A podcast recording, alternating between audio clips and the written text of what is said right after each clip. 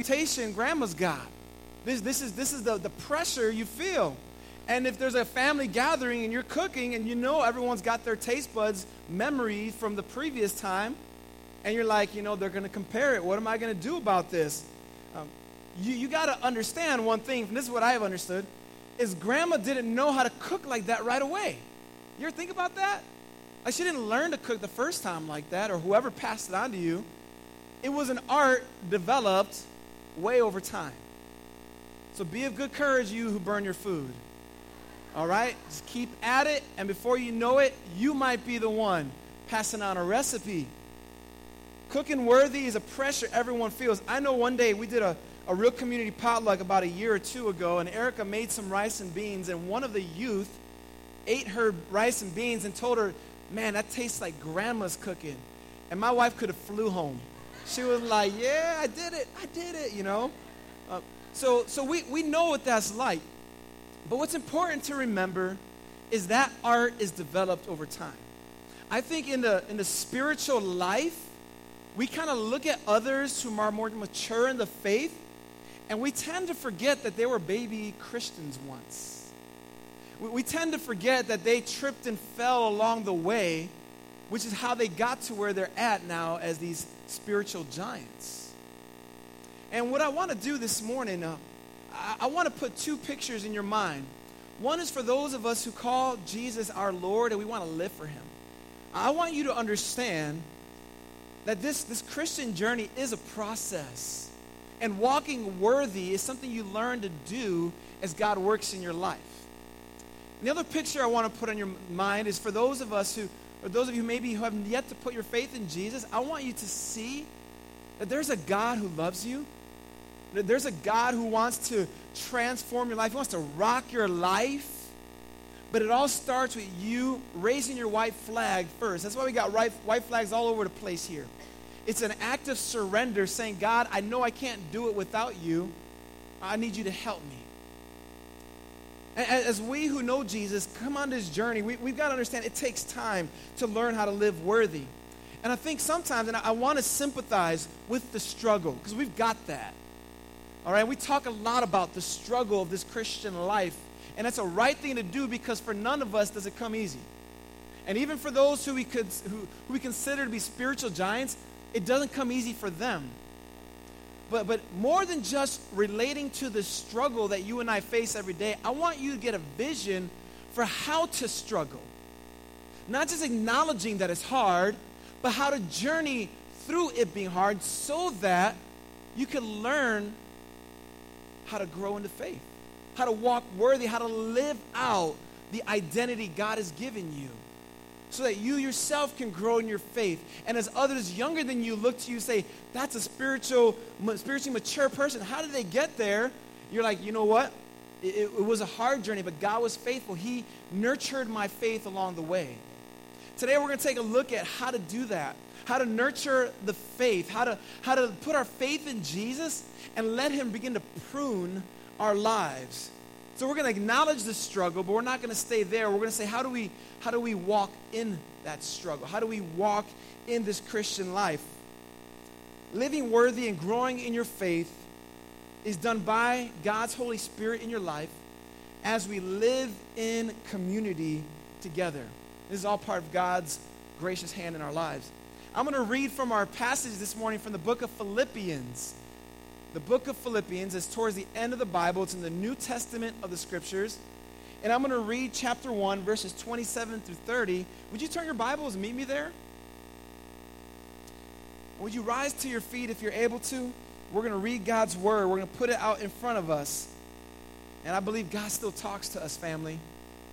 And never think that God is silent know that God speaks to us primarily through His Word, but also through His Spirit as we read His Word and through the community of faith. And I'm believing God's got a message for you today as I preach. I'm His instrument. And I want to just bring this before the Lord as we as we open the Bible. Here's what Paul says in Philippians chapter 1 verse 27. Only let your manner of life be worthy of the gospel of Christ so that whether I come and see you or am absent, I may hear of you, that you are standing firm in one spirit, with one mind, striving what? Side by side for the faith of the gospel, and not frightened in anything by your opponents. This is a clear sign to them of their destruction, but of your salvation, and that from God. For it has been granted to you that for the sake of Christ, you should not only believe in him, but also suffer for his sake. Engaged in the same conflict that you saw I had, and now you hear that I still have. This is God's word for us. You may be seated.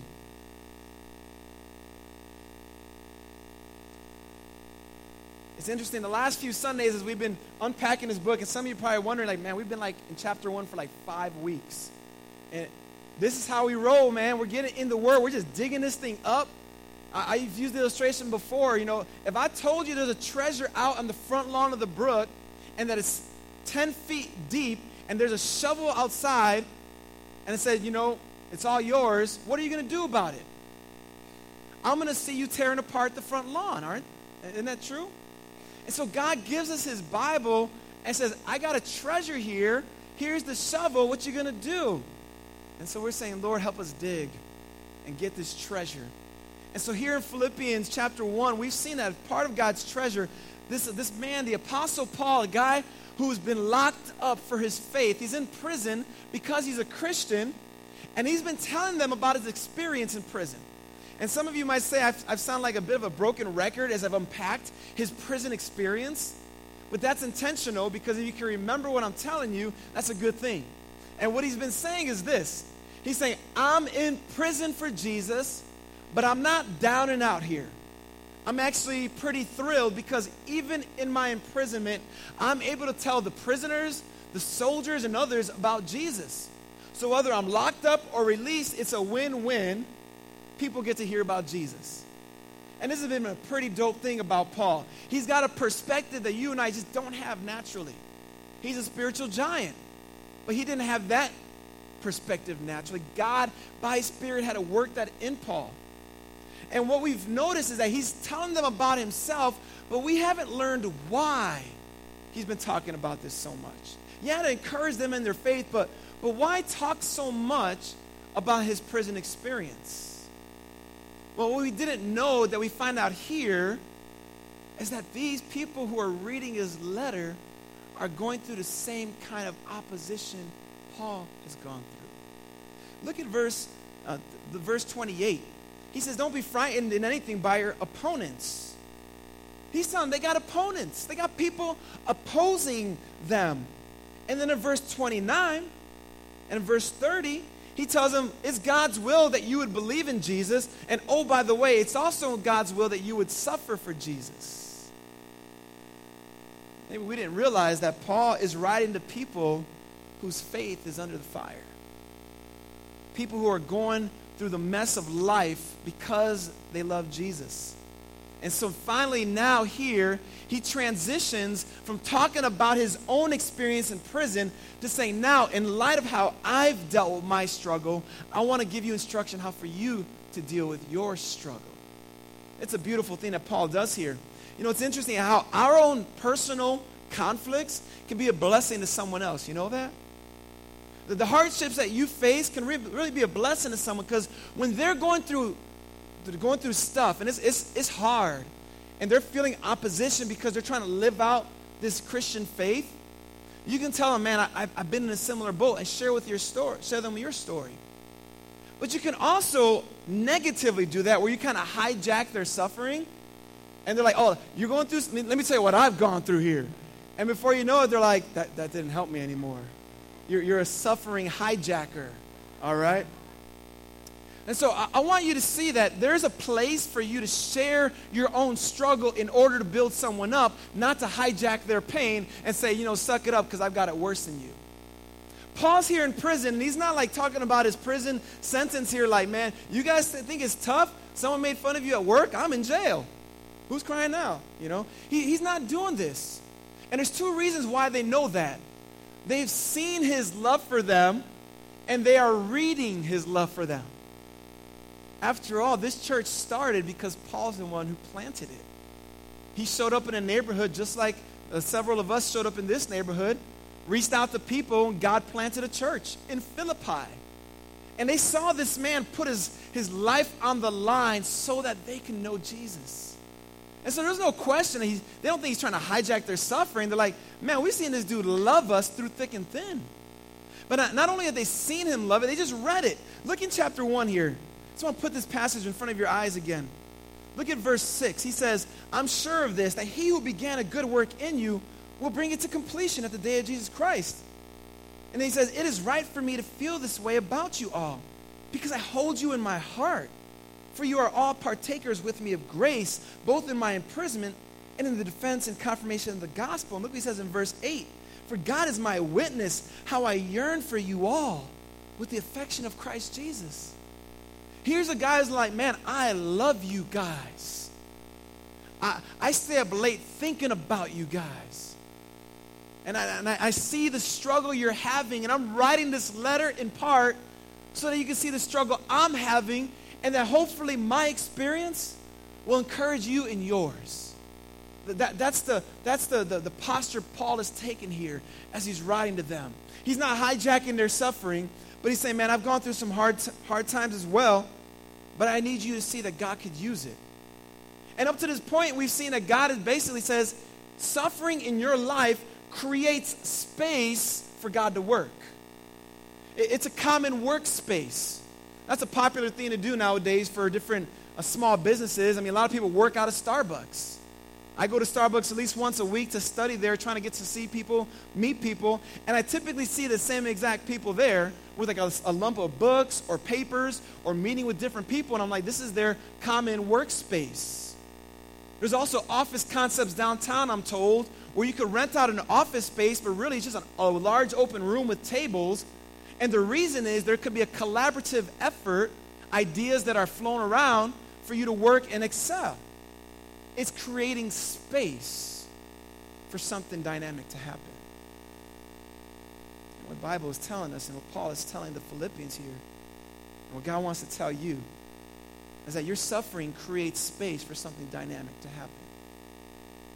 Your suffering is a metaphorical uh, uh, dining room table in your life, and you're pulling chairs up and telling others, come have a seat. You want to see how I'm going? How I'm doing? Let me tell you why I'm able to endure my suffering. Let, let me tell you the substance of who I am and how I'm able to make it. And what Paul is saying, what it does, it provides a gospel opportunity. Where he's saying, man, I am who I am today even in all this, because of what Jesus has done for me. It's a common workspace for God to do something dynamic. They've seen Paul's love, they've read of his love, and they know he's not coming out here trying to be trying to one up their suffering, but he's saying, "Hey, look, God has created space in prison for me, and he's going to create space for you." But then Paul tells him, "This is how you endure.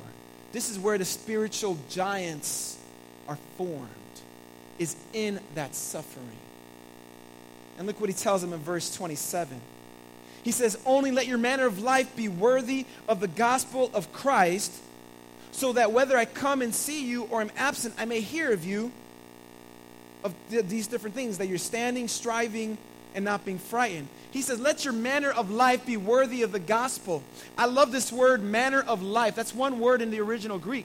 And what the word means it means be a citizen that is worthy. Live worthy of your citizenship. And the reason Paul does it is that the city of Philippi, where he's writing to, was a Roman colony. It wasn't in Italy, it's in Macedonia. But because in the year 42 BC, Octavius, who became Caesar Augustus, he, he brought peace to that land, and it became a place where Roman soldiers would retire and settle in Philippi. And because of their willingness to, to bring in Octavius, he made Philippi a Roman colony, which means those who are born in Philippi have Roman citizenship as if they were born in Rome itself. So even though they're not in Italy, they have the identity of one who is. And the people of Philippi took great pride in this kind of stuff. They walked around like, hey, we're Roman citizens. We don't even live in Rome. And this is kind of the way the Philippian people went about. And Paul is saying here, let your citizenship, let there be a worthiness about the way you live out your citizenship. He's saying you are a citizen of Rome, yes, you Philippian Christian, but you are someone who has dual citizenship, which means that you have citizenship in one country and in another country, and you have full rights of a citizen in both places. You see what Paul's doing here? He's not talking about dirt and soil and, and grass. He's not talking about an address on the front door of their house. He's saying you live worthy, worthy of your citizenship, not of your Roman one. That's of secondary or even tertiary importance. Live worthy of your heavenly citizenship. He's like, Philippian Christians, you got to understand this earth is not your home. This is not where you belong. You are to live worthy. You live in one place, but you essentially belong to another. So Paul's telling the Christians.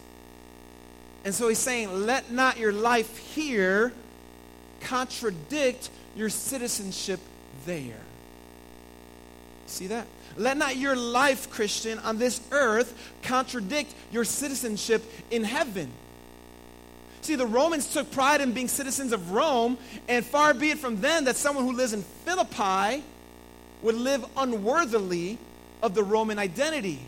And Paul's like, man, in the same way, if you are a child of God, you don't belong to this earth, so live worthy of your heavenly calling. Yeah, the struggle is real, but don't just stay in the struggle, endure and persevere through it. Walk worthy in it. The word worthy has the idea of something that's of comparable value. Now, as a kid, I collected baseball cards. Topps, Donruss, any other baseball card collectors out there?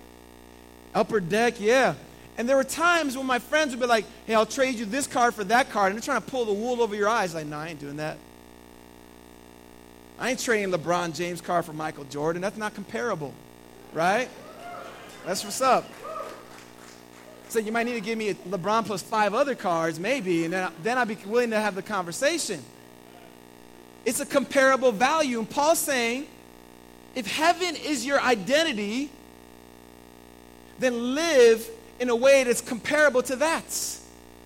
Live in a way that says, I don't belong here. I'm going to walk worthy of this calling. I love this story. A man named Stu Weber shares. He talks about when he was a young boy playing a, a card game with his grandpa, a board game. And his grandpa walked away for a moment, to, went in the kitchen, and while his grandpa was away, the kid switched up some things on the board game. And when grandpa came back, he sat down, looked, and he noticed it right away. He says, huh, something looks different here. The kid's like, no, and then he says he remembers what his grandpa told him. He looked him in the eye and says, Stu, you're a Weber. And Webers don't cheat. And as a grown man, he says, I still remember those words. Because his grandpa was saying, walk worthy of your last name. See, man, we're, we're fallen people. We're frail people. We stand on clay feet. But when you put your faith in Jesus, you get a new name you get a new citizenship, you get a new identity. And God doesn't say, like, hey, I expect you to be perfect, and if you're not, I'm going to throw my lightning down. Look, He said, I've covered you with the, with the blood of Jesus, but I'm telling you, though, you've got an identity and walk in it. Don't make excuses for your sin. Put it to death. Ask for my forgiveness, and then walk in my victory. Walk worthy of the name you've got. This is why Hebrews says, of those, those in the hall of faith, he says, These all died in faith, not having received the things promised to them, but having seen them, greeted them from afar, and having acknowledged that they were strangers and exiles on the earth. And then he goes on, But as it is, they desired a better country, that is, a heavenly one. Man, long for heaven in the suffering, in the struggle, walk worthy of your name and your identity as a follower of Jesus. Well, then the question is Paul tells them to walk worthy. Well, how do they get this dual identity? And how do they live out this name, this, this, this identity as a follower of Jesus? Well, he tells them three things. Paul's like, man, I don't know if I'm coming out of prison. I don't know if I'll be executed. But one thing I know for sure, whether I'm free or I'm locked up, I want this. I want to hear about you. I want rumor to spread about the kind of life you're living. And I don't want this to be a negative thing. He said, There are three things I want to be he- I want to hear of you. The same three things God is saying, hey, you want to walk, you want to grow in your faith. There are three things that need to be true of your reputation that others see. And by you, I mean you all. It's a, it's a communal thing. Look what Paul says here in verse, in verse 27. He says, uh, Let your manner of life be worthy of the gospel of Christ, so that whether I come and see you or am absent, that means still locked up, I may hear of you that you are, first thing, standing firm in one spirit. Second thing, with one mind, striving side by side for the, gaze, for the faith of the gospel. And third thing, not frightened in anything by your opponents. He said, These are the three things that God wants of you if your faith is going to grow through the midst of your suffering, through the midst of the hardship you're facing. He says, The first thing is together take a defensive posture. And that word together is important. It's important. He says, standing firm in one spirit. That you are together standing firm in one spirit. Now, if you notice in your Bible, the word spirit is a lowercase s. It's a lowercase s. And the reason uh, that it's a lowercase s is that the Bible translators perceive this to speak of the human spirit, not the Holy Spirit, which has a capital S. And the reason that's up for interpretation is because in the original language, they didn't use capital letters like we use them. They use them for proper names, and that was it. So when it's speaking of the Holy Spirit or the human spirit, it's still uh, the same letter in the original Greek, and it's up for the reader to understand what Paul is speaking of. And I wonder, though, if this even works to his favor because it's probably a both and. Paul's saying, as Christians, as a church, you take a defensive posture standing in one spirit, which means we have a like mindedness in our human spirit, like together. But our unity as children of God is created by the Holy Spirit, capital S. And so perhaps Paul is even highlighting the fact that as we go through hardship in life because of our Christian faith, we need to stand together as one in the spirit of Jesus, as one body. That's what he's telling them. Take the defensive posture of standing, which is the opposite then of falling. You know, when our faith is put against the fire, you got to know what you believe. And when you don't know what you believe, this is when your community comes around you and helps you grow to defend your faith and not flee from it. So Paul says, hey, in order to grow in your faith, take a defensive posture, but do it together, family. The second thing he says, together embrace an offensive movement. So it's not just defensive, but there's an offensive element to the Christian faith. He says, striving one mind, uh, with one mind, striving side by side for the faith of the gospel. To strive is to wrestle, is to attack together. And what Paul is saying here is look, Philippians, as you, dual citizens of heaven and earth, are facing opposition because you're living for Jesus, you stand firm and don't budge. But don't also just stay there, also advance this message by sharing it with others. Be defensively strong, but be offensively minded. And both postures are essential. I think sometimes we could take only the defensive posture and we've got all the answers, but we're never telling them to anybody because we don't know people who need Jesus. Or maybe on the opposite side, we're always trying to talk, but we're never really growing in our faith. And both are essential. Stand firm and strive, but both are to be done side by side, fam. We shared this a few weeks ago, but you know, a lot of times in our Western society, there's such a, a stark individualism, isn't there? But individualism leads to isolationism. And then isolation leads to devastation. See, God did not make you and me to be alone in this journey. He, he made us to be side by side with others who love Jesus like we love him so that we can stand firm and strive forward together. When we're trying to do this alone, we're in a dangerous place. How is God calling you to stand and grow in your faith today? How is God calling you to advance his good news with other people in your life? Both, fam, are essential for you. So Paul says you got to get on defensive, get on the offensive, but then you got to remember this third thing. When you're doing this, you're going to face opposition. And that's why he says, together, thirdly, have a fearless attitude as you do it. Look at verse 28. Don't be frightened in anything by your opponents. These are people who have people opposing them because they love Jesus. So don't be frightened by anything by your opponents. He says, This is a clear sign of their destruction, but of your salvation, and that from God. For it has been granted to you that for the sake of Christ you should, should not only believe in him, but also suffer for his sake. When I read this, I had a hard time with that word granted in verse 29. You see that? It has been granted to you. Literally, that word means graciously granted to you. Like, that's messed up, right? It's been graciously granted to me that I would suffer. I don't see anything gracious about that. that that's my initial posture. But notice right before that, it says, It's been granted that you would first believe in him. And man, I just took a step back, say, God, thank you for that. And I, I, I, we all need to know this, family. Nobody in this room put their faith in Jesus because they chose to put their faith in Jesus by themselves. God is a God who wooed you to himself. Because if it's on your own doing, who gets all the credit? What do you do? Look what I did. I trusted Jesus. Now, absolutely, you must trust Jesus, but you must understand that Jesus is the one who's giving you the faith.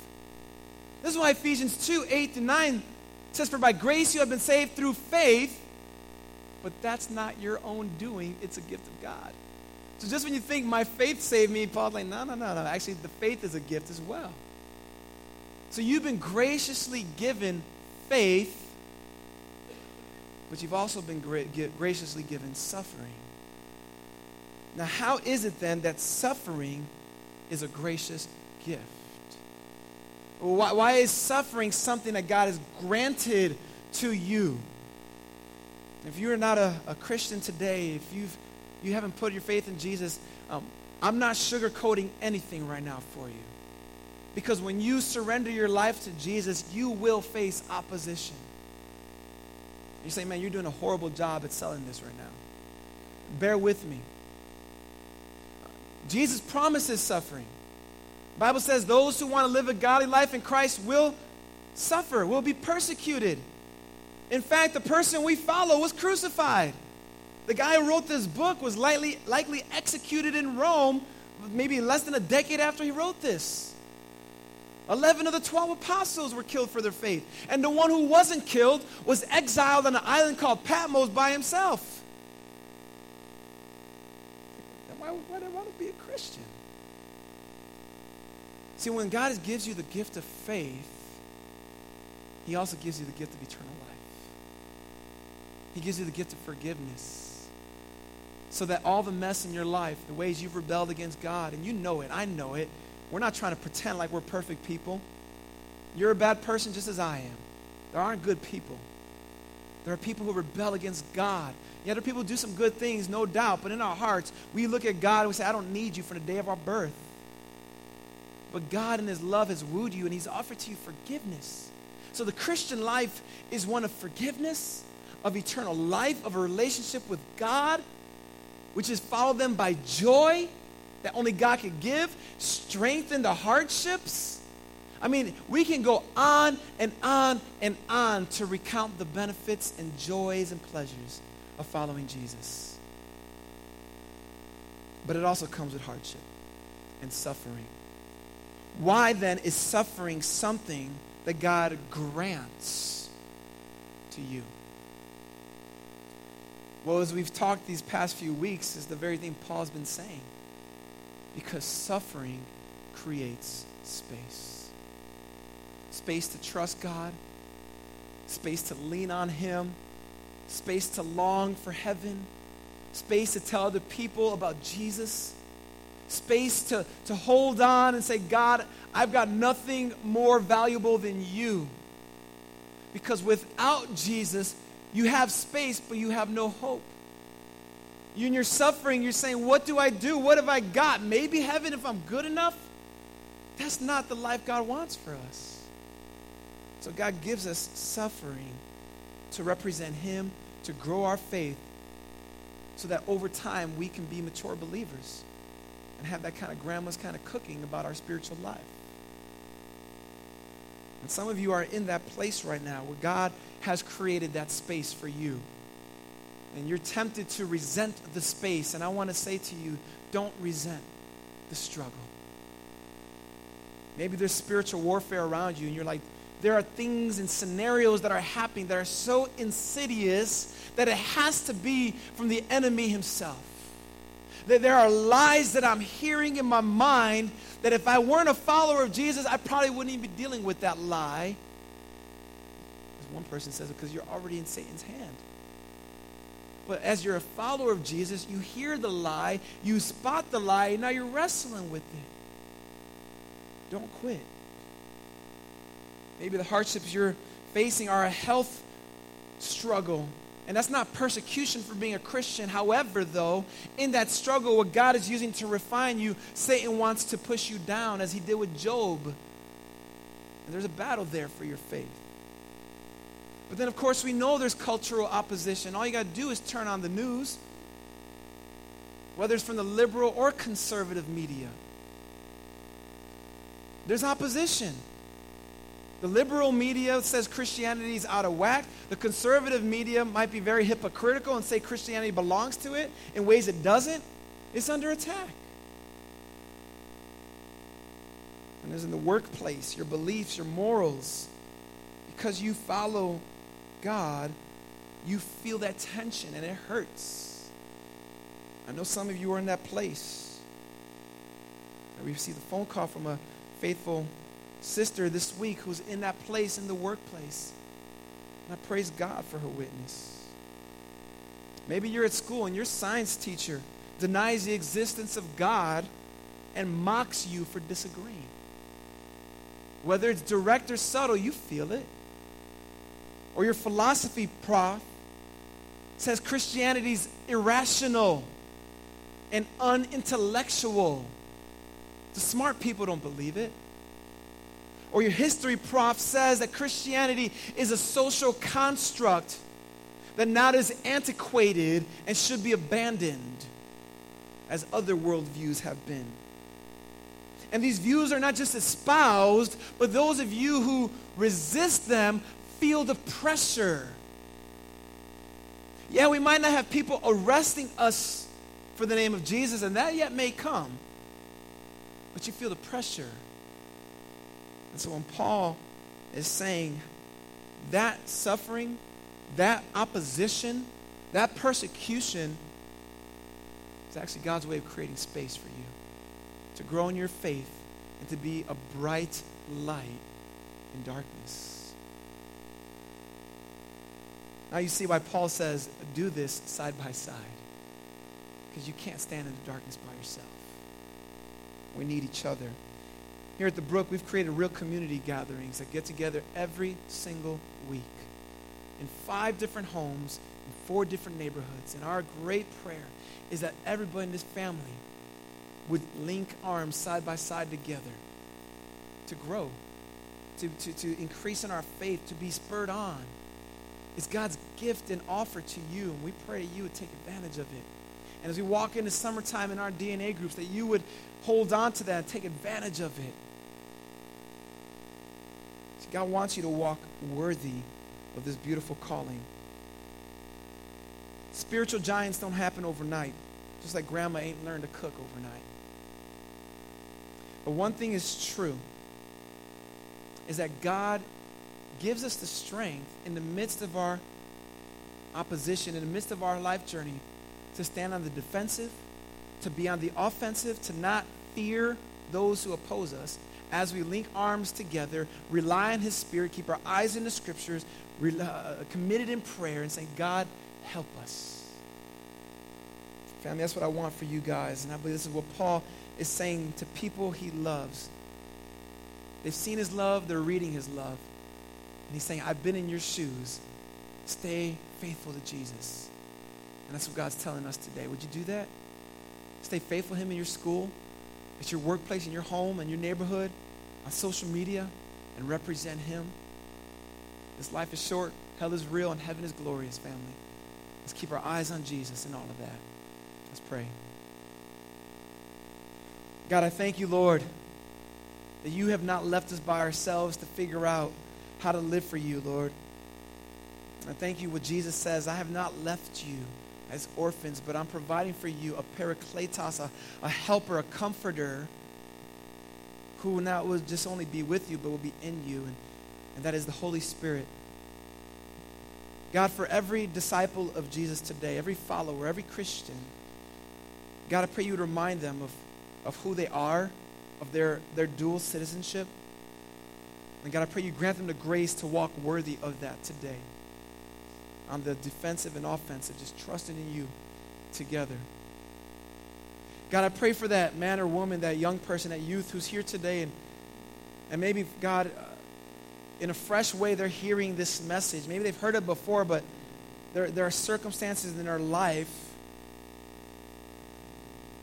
that are showing them that they need to repent, to ask Jesus to forgive them for their sins, to, to follow him.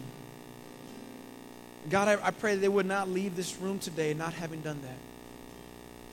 That say, Jesus, forgive me for all my sins. Forgive me for the ways I've rebelled. I believe in you. I believe you died for me, taking the punishment I deserved. And I receive your forgiveness, and now I'm going to live for you. God, may that be the prayer of many today. God, have your way in us. We ask. In the name of Jesus, I pray. Amen. Stand with.